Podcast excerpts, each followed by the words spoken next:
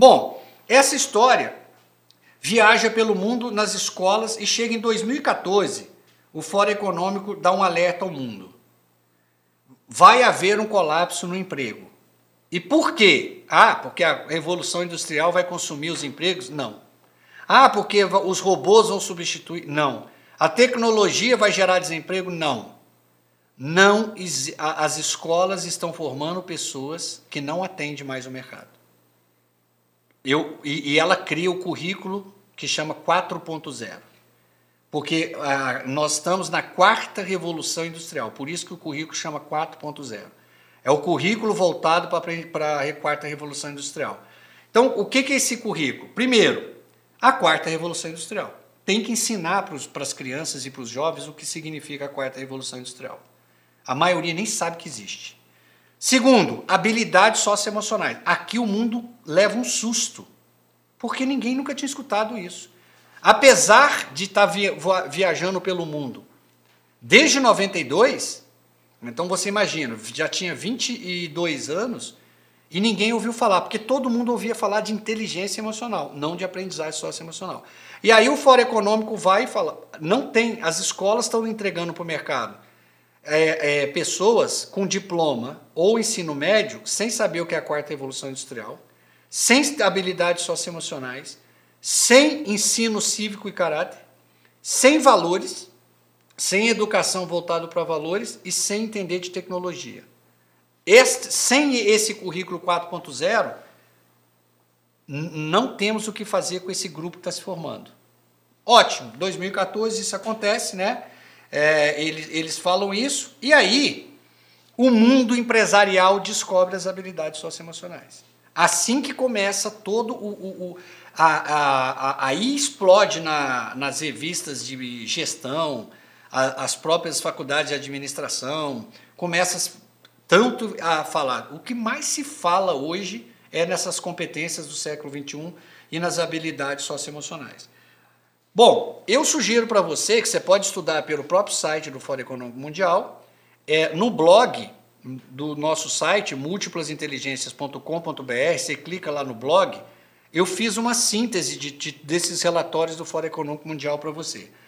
É, então, quais são essas competências? O, desde 2014, o Fórum Econômico Mundial, eu venho acompanhando o Fórum Econômico Mundial. Fórum Econômico Mundial atualiza anualmente as competências que ele acredita que você precisa para manter seu emprego, para um jovem entrar no mercado, quais são 10 competências. Então, esta aqui, é, eu estou dando né, é, essa aula neste ano de 2020, está totalmente atualizado, porque eu acompanhei o Fórum Econômico Mundial de janeiro de 2020, 21 a 24, em Davos. O primeiro, pensamento analítico e inovação. Essa é a competência. Aqui está por ordem que eles consideram prioridade. Essa seria a competência das competências. Né? Depois, aprendizagem ativa e estratégia de aprendizagem. Pessoal, você sabe o que, que eu acho? Vou falar uma coisa para você. Essa linguagem que eles publicam é muito difícil para as crianças, para os adolescentes.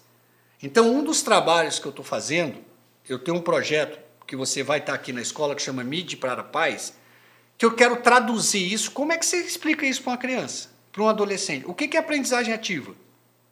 O que é uma estratégia de aprendizagem? O que é pensamento analítico? Então, a única crítica que eu faço é que não adianta ficar publicando isso aqui, ficar todo mundo botando isso na rede social, o adolescente lê e não entende.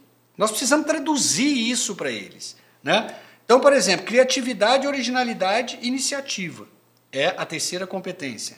A quarta, projetos e programação de tecnologia. A quinta, análise e pensamento crítico. Até agora nós vamos passar em tudo isso. Resolução de problemas complexos, entre eles relações humanas. Liderança e influência social. Inteligência emocional. Olha só ela aparecendo aqui. A inteligência emocional é a única competência que está nessa relação desde 2014. Ela já mudou de ranking, ela já foi a terceira, ela já foi a quinta, já foi a sexta, agora está em oitava. Raciocínio e resolução de problemas e ideação, e análise e avaliação de sistema. Então, como eu falei para vocês, esses infográficos te ajudam muito a resumir o curso. Esses aqui você pode baixar aí, nós estamos colocando na plataforma esse, ele, esse, todos esses infográficos em PDF. É exatamente eles que te ajuda a fazer um grande resumo da aula. Bom, e as habilidades socioemocionais? Se você quiser ler com profundidade, entra lá no blog de, do nosso site, múltiplasinteligências.com.br, clica em blog, que tem todo o resumo de como é que chegaram nessas competências, nessas habilidades. Quais são as habilidades? Olha que coisa engraçada, as habilidades socioemocionais desde 2014 não mudaram. Por quê? Gente, habilidades socioemocionais, elas são milenares. Por isso que eu falei, nós temos habilidades, só não sabemos usar. A primeira delas é a criatividade. Essa é a primeira habilidade do século XXI. A segunda é originalidade. E isso é um conceito que nós vamos falar muito, porque as pessoas mais originais não são as criativas, são as inconformadas. Criatividade não é dom, criatividade é processo. Você pega um inconformado e ensina o processo de criatividade, ele se torna uma pessoa original. Por quê? Porque ele é um inconformado. Iniciativa, pensamento crítico, persuasão, negociação, atenção aos detalhes, resiliência. Olha como essa habilidade é importante. E quando eu pedir para você descer na sua dentro da sua cordilheira, eu te peço para descer e a força para subir a próxima. Isso é resiliência, né?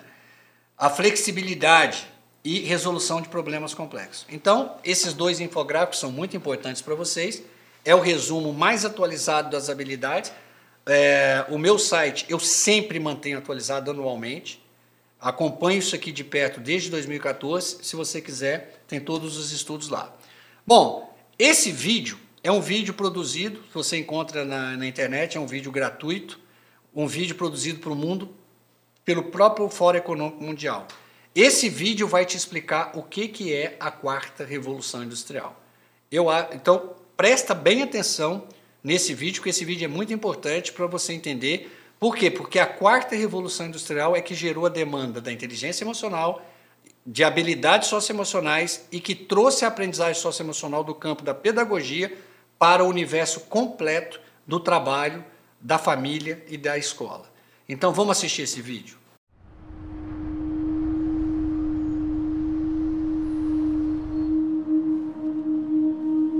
We are wondering what is happening to the world. Everything is changing.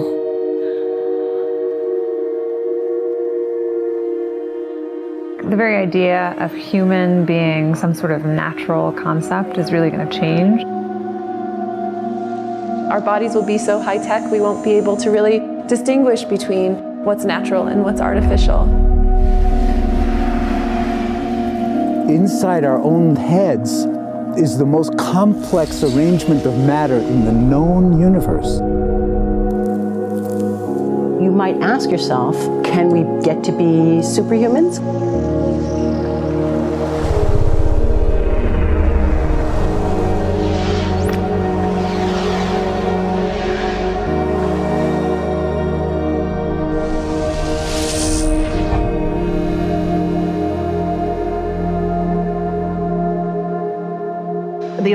Industrial Revolution was driven by the discovery that you could use steam engines to do all kinds of interesting things.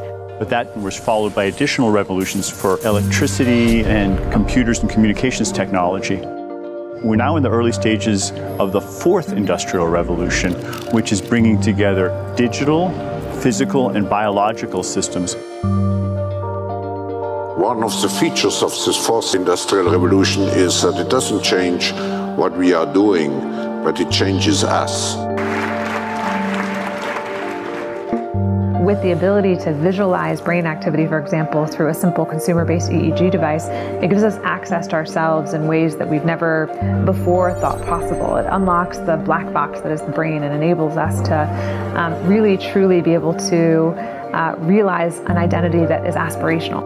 There's now a scientific foundation for the effects of mindfulness on the brain, on the genome, on biological aging. And when the human mind does know itself, then you get the potential for a new renaissance that restructures itself in terms of our relationship to life, our relationship to the planet, our relationship to work.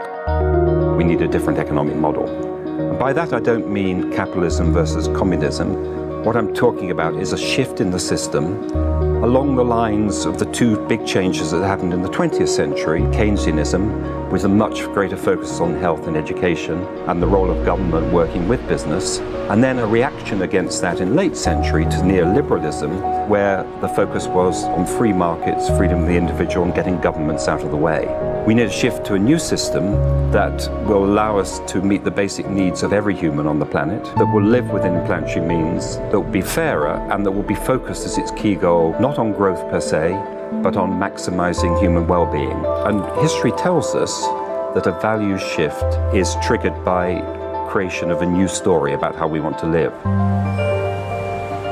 I see the circular economy as something which fits very closely with mankind's goal to be innovative and creative and to always progress. We can use asset tracking, we can use IT, we can use 3D printing to enable this different economic model to recover materials, feed them back into the economy, and, and really to decouple growth from the resource constraints we have. The reason we live in cities is not different today than it was 10,000 years ago. Even if we have got networks connecting us, we still want to have places where we meet in person. So this means the place where we work and the place where we live are much closer to each other, a city where we don't need to have big supply chains in order to produce things, where many things can be sourced locally thanks to 3D printing and robotics. So if we're able to do something to transform cities, to make them more efficient, then the impact can be huge. Think about the prospect of getting rid of plastics. We must not only be inspired or informed by nature, but actually use natural organisms with which to design products and building parts. Only instead of varying material properties, we're varying biological functionality. Design is critical today because it's the first signal of human intention. So the question of adding quality to quantity, it isn't a matter of simply circulating things that are potentially toxic.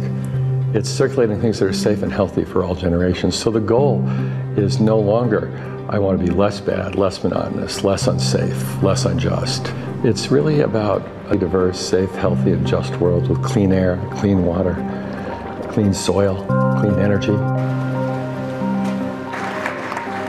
Together we are fighting to preserve our fragile climate from irreversible damage and devastation of unthinkable proportions. If we think about the original Industrial Revolution, it was an energy revolution. I like to think of it as a kind of bookending of a period in human history during which we used fossil fuels and it worked very well for us for a long time. But now we have to bring that to an end. We have energy technologies that can power our civilization solar, wind, uh, biomass. So then the question is well, how do we get grid integration? Maybe the wind is blowing in Denmark, the sun is shining in Germany, and now you can move that electricity through an integrated grid. You can supply energy to everyone who needs it, and you can supply energy at all times.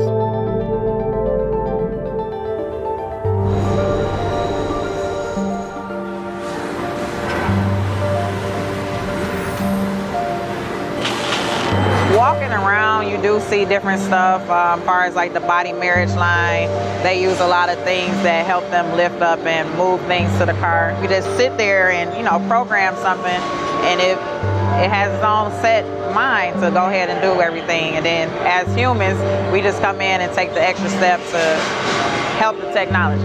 It's not the, the cure-all for everything. There's definitely a lot of things where people perform the operation better, but certainly for the right applications, robotics are a huge improvement for the process. The projection of 5 million jobs lost by 2020 to technology is serious, but it's not the main question. Construction, manufacturing, services, public health and education, these industries will still exist. The main question is what will be the future of work? How will we define work? How will we share the wealth? The, from the viewpoint of the, the labor or jobs, now the, uh, we really need a new education or new training. We're working with a World in Motion and First Robotics, trying to encourage you know students from third grade all the way up through uh, the end of high school. We um, had students make sailboats, and then we had them race them, and so they could see how quickly they could move. And they immediately went back and started to say, "Oh, I saw what happened. I'm going to go change this or that." And that was third graders. I just given a prize to a kid of 18 years old that has discovered something really very, very unique. Came up with how to get better productivity and better yields for seeds of corn. And so he basically came with the idea that if you would perforate these seeds, you would get more food. And uh, you think about it and say, but he didn't go to university. So how does he get all that knowledge? And he told me, I mean, I've been watching YouTube since the age of 12, and I'm so interested that I've seen everything about it. I've read everything about it. The world is really open uh, to learning. The thing is, uh, how do you give the incentive to your kids to do that? It's this ability of digital technology to change outcomes, to truly empower people all over the world that can create a more equitable growth, because I think the world needs that. Fourth industrial revolution has the potential to make inequalities visible and to make them less acceptable in the future and hopefully to gather and garner political support to take the necessary decision to reduce the gap. Humans have always been using tools, but because of the recent advances in technology, we're beginning to have machines that can augment us in all sorts of interesting ways. I was the first person in the world to be able to voluntarily move my legs while stepping in a robot by exciting the nervous system using electrical stimulators directly onto the spine. We believe that a cure will be possible if enough of the right people have the will to fast track a cure for paralysis.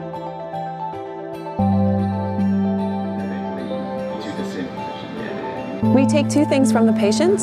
Um, first, we take a three-dimensional x-ray and we extract the three-dimensional data out of that so we can make a perfectly shaped puzzle piece. And then we also take a sample of fat tissue from the patient so that we can extract the stem cells out of those. And we use those stem cells with this three-dimensional scaffold that we fabricate and after three weeks we have a piece of living bone that's uh, ready for implantation being able to use genome editing to understand the genetic changes that lead to cancer and technologies like uh, drug delivery, getting molecules into particular types of cells. There's a lot of excitement about being able to move much more quickly on this disease. One of the things that I think is so essential to free and open societies is freedom of thought. Um, and up until now, the conversation we've been having is around freedom of speech. Once we can access people's thoughts and access people's emotions, um, we have to create a space that enables people to think freely, to think divergent thoughts, to think creative thoughts. And in a society where people fear having those thoughts, uh, the likelihood of being able to enjoy progress is significantly diminished we need to take responsibility at every level of society, from the individual and the personal to the institutional to the global, to adapt to these technological challenges and changes which are redefining what it means to be human, what it means to work, what it means to be completely embedded in this world. People always ask me if I'm an optimist or a pessimist.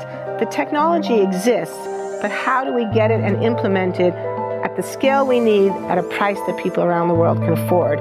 Even though we have everyday problems we have to solve, we have to find a way to lay the foundations for the innovations of tomorrow.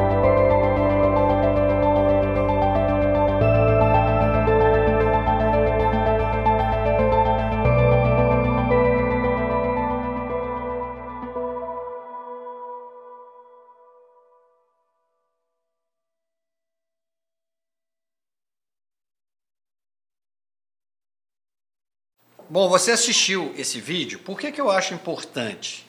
Se você está no mercado, você tem que entender a quarta revolução industrial, e se você é pai, mais importante ainda você dominar. Então, o, a, essa questão de entender a quarta revolução industrial é o que eles falam, é uma questão de manutenção do, dos empregos, a oportunidade de descobrir novos e orientar a próxima geração.